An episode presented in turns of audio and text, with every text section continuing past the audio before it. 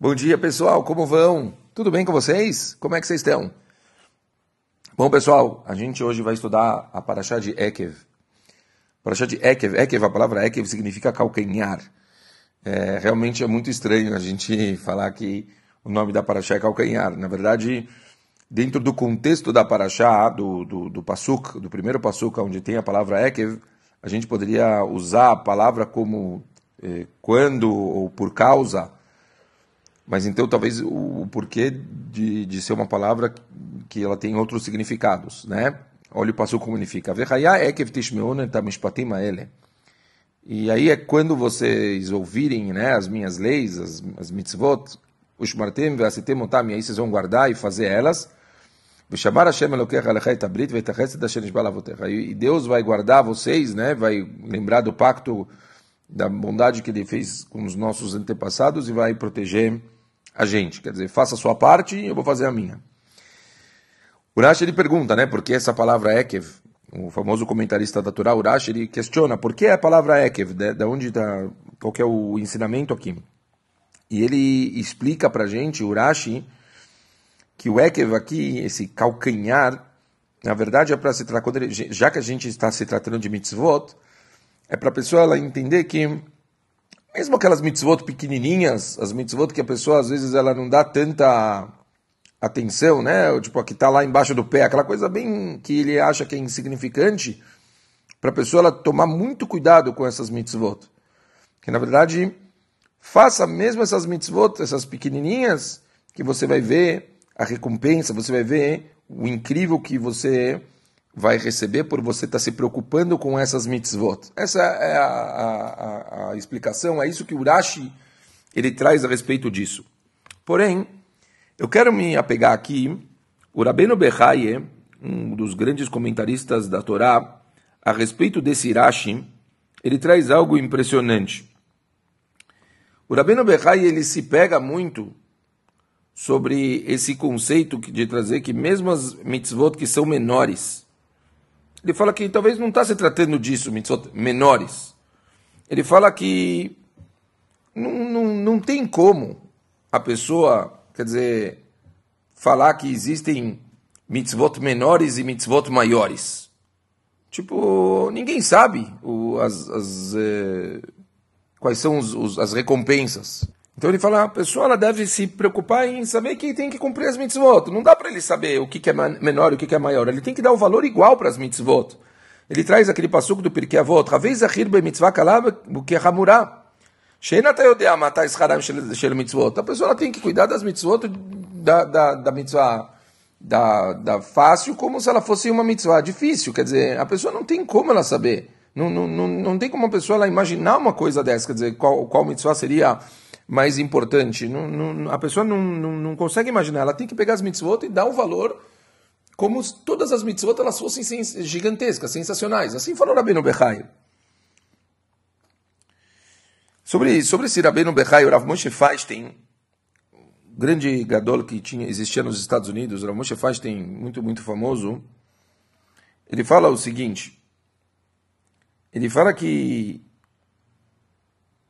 não existe uma coisa como tipo menor ou maior em relação às mitzvot. Mitzvot são vontades divinas.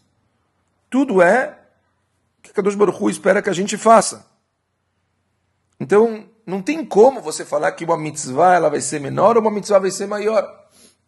Fala, Moshe faz tem algo gigantesco. Fala, se a mitzvah é o que a Hashem espera da gente, então a Hashem espera alguma coisa a mais, uma coisa a menos. Então, tudo que a Hashem espera é importante. Toda pessoa ela tem que pegar as, as vontades de Hashem e se entregar para essas mitzvot de Hashem com a mesma dedicação.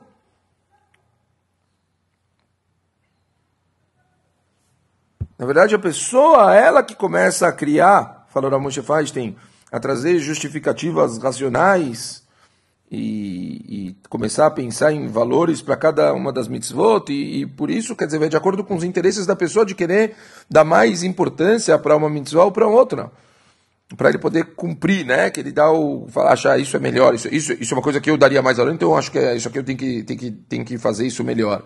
Na verdade, você, não, não, é você que tem que levar em consideração o que a Kadosh Baruch Hu, ele colocou na Torá. E se está na Torá é porque é importante. Se, tá se é importante, você tem que fazer. Então o Ramoshe Fati falando, a pessoa ela tem que ver todas as coisas, se está escrito na Torá, se a Torá fala para você cumprir a Torá, a gente tem que olhar todas as mitzvot da mesma forma.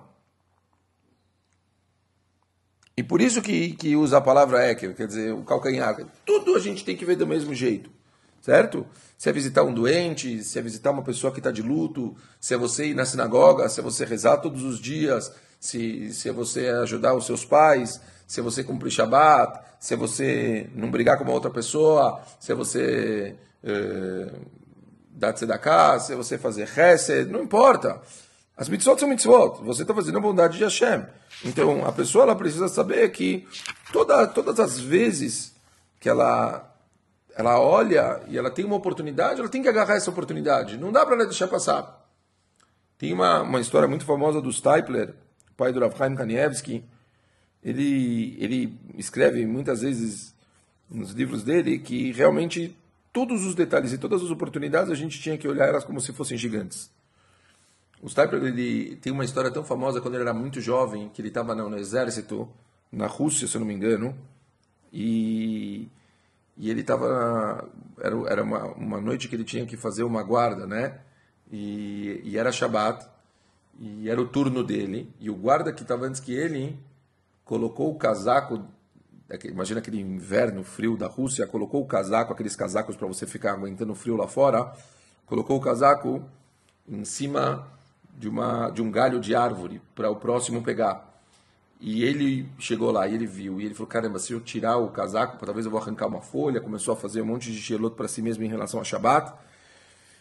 E ele falou, talvez para fazer um desrespeitar Shabat, eu tenho que estar em, em, caso de perigo de vida. Será que eu estou em caso de perigo de vida para poder desrespeitar o Shabat? Aí ele ficou na dúvida se ele podia fazer uma coisa daquelas ou ele não podia fazer uma coisa daquelas. Ele falou, talvez eu vou esperar mais cinco minutos para ver se eu vou realmente estar em perigo de vida, para ver se eu é, preciso é, realmente desrespeitar Shabat para poder fazer uma coisa dessas. Ele esperou mais cinco minutos, falou, não, vou esperar mais cinco minutos. Assim ele foi indo, até que Bemet ele esperou, ele passou até o final da guarda dele e ele não pegou o ele, ele foi e, e, e, mesmo com aquele frio desgraçado, ele, ele foi se concentrando e foi se guardando, mesmo numa situação tão difícil, para algo que parecia tão simples. Ele pegou aquilo e falou: não, é uma vontade de Hashem, que a pessoa ela guarde o Shabat, eu vou me esforçar e tentar dar o meu maior, o meu máximo. Realmente é uma coisa para pessoas grandes, não é uma coisa que a gente, qualquer um poderia fazer. Mas a gente tem que entender que as, as, as, as coisas, a gente tem oportunidades na vida é, a gente tem que saber agarrar essas oportunidades. Eu vou terminar com uma história que eu ouvi uma vez da boca do Ravi Sahar Friend. É, o Ravi Sahar Friend é um dos melhores palestrantes do mundo, uma pessoa incrível. E, e o Rav Friend, eu ouvi essa história faz fácil 20 anos. Ele falou que uma vez um homem ele estava ele tava numa situação de miséria, ele tava, tinha que sustentar a família dele, ele não tinha mais dinheiro, estava tava, tava numa situação que não, não tinha mais nada. Então ele ouviu falar que existia uma ilha muito, muito distante e que era tipo uma coisa assim absurda de meses que ele precisava ficar num navio para conseguir chegar, mas era uma ilha que tinha muitos diamantes. Então ele falou para a esposa: "Se vira do jeito que dá, eu vou para essa ilha, eu vou pegar diamantes e a gente vai ficar milionário". E ele e ele pegou e, e entrou nesse navio e foi durante meses até ele chegar na ilha. E ele chegou realmente na tal da ilha e ele pegou lá uma pazinha e ele foi lá numa. Num, entrou numa dessas grutas, né? Pegou lá, começou a martelar e realmente caiu os diamantes. Ele abriu lá uma sacolinha, um saquinho de, de que tinha, sei lá, como se a gente guardasse bolinhas de gude, abriu um saquinho e caiu lá vários diamantes no, no, na sacolinha, no saquinho dele. Ele guardou no bolso e foi correndo. Ele não tinha nem eh, comida para ele poder é, comer. Então ele pegou o saquinho e foi correndo para um lugar para comprar alguma coisa para comer. Ele chegou lá no lugar e ele abriu lá e jogou os diamantes na mesa e falou: Eu queria comprar é, comida. E o cara da, da ilha chegou para ele e falou assim: Amigão, aqui tem é, isso aqui em todo lugar. Isso aqui você está. Estou olhando aqui para cá, para lá. Não é, isso aqui você não vai conseguir comprar comida. Aqui tem diamante. essa ilha está cheia de diamantes. Uma coisa que vale aqui de verdade Aqui uma coisa que tem muito, muito valor é Schmaltz. O que é Schmaltz? Schmaltz, acho que em alemão, é uma, significa gordura de animal. Ele falou, aqui schmaltz é o que vale mesmo. Aqui gordura, aqui é, é, é a coisa que tem valor. Caça schmaltz, me traz, você vai fazer dinheiro. Então o cara foi atrás, descobriu, começou a trabalhar num lugar de schmaltz, fez um pouquinho, levou lá, comeu, e aí está escrito que esse cara começou a vender por fora schmaltz, fez um pouco mais de, de dinheiro, começou a, a fazer disso um business. Em alguns meses ele virou um cara grande, grande desse schmaltz aí. Ele começou a vender mais e mais, até que o cara tava power, e ele falou, meu, já dá para voltar para casa, tô, tô cheio de dinheiro, lotado de schmaltz, minha esposa vai ficar feliz da vida, a gente está milionários. Ele pegou e encheu um navio lá do schmaltz dele, da gordura de animal, e mandou uma carta para a esposa, falou: me espera com bandinha, com todo mundo, a gente está agora milionários, eu vou poder, graças a Deus, dar a vida que, eu, que você espera. E ele foi, embarcou lá nos meses dele, e quando ele estava chegando, né, quer dizer, estava lá a esposa, filhos, lá, contratou a banda, tá, tá, tá, todo mundo lá esperando a expectativa de chegando. De repente começa de longe, eles veem um barco e de repente um cheiro insuportável e, e, ninguém entendendo nada, o cheiro horrível. E aí ele atraca o navio e aí ele lá né, chega com a esposa, não entendendo nada, o cheiro horrível, falando: o que está acontecendo? Ele falou para ela: a gente está rico, a gente está milionário. Ele deu um abraço na esposa. A esposa falou para ele: cadê os diamantes? Aí ele: ah, que diamantes! Schmaltz! A gente está cheio de schmaltz! E aí a esposa dele falou, mas o que é schmaltz? O que, que você está falando? Ele falou, como assim? Eu estou cheio de gordura animal aqui, a gente vai ficar milionário. Ele falou, gordura? Do que, que, que é gordura? Bom, toda a gordura que ele tinha colocado no navio, ela estragou. Ela não dava para resistir tanto tempo na viagem, meses. Tudo se estragou. Ele tinha perdido tudo. Tudo foi para o lixo. Quando ele entendeu a besteira que ele fez, ele sentou no chão, ele começou a chorar. A esposa dele falou: Como você pode ter ficado meses fora de casa? A gente perdeu, a gente já nem tinha mais nada, eu vivia aqui de migalhas e você não conseguiu trazer para a gente o que, que a gente estava esperando, o que importava. Ele, ele lembrou que ele tinha guardado na sacola dele um pouquinho daquele saquinho com aquelas primeiras, os diamantes que ele encontrou. E aí ele pegou correndo lá e, e pegou o saco com os diamantes e, e um pouquinho daqueles diamantes eles começaram a pular, estamos ricos e, e, graças a Deus conseguiu ajudar aquela família com aqueles diamantes a, a viver durante alguns anos. A moral da história é muito simples. A gente vem para o mundo em busca dos diamantes. Todo mundo vem aqui para o mundo para pegar as mitzvot, para poder pegar o que realmente importa. Hashem deu para a gente um monte, tem em qualquer lugar oportunidades, é só a gente pegar.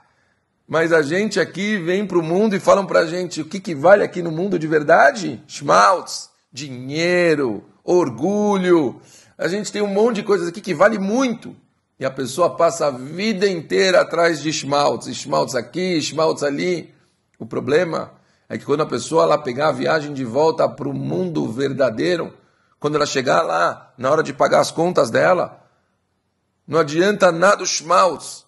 Vão perguntar: cadê os diamantes? Cadê as coisas que você veio fazer aqui no mundo? Cadê as mitzvot? Não adianta nada você falar que você está cheio de esmaltes, dinheiro, essas coisas a gente não leva embora. A única coisa que realmente importa são os diamantes, são as mitzvot. Pessoal, não tem mitzvot pequenas, não tem mitzvot grandes, são mitzvot. Toda oportunidade que a gente tem para fazer uma coisa bonita, peguem com toda a força que vocês tiverem e façam para vocês conseguirem serem não ricos, bilionários de tantas coisas boas que vocês vão ter na vida de vocês. Um beijo muito grande e Shabbat Shalom.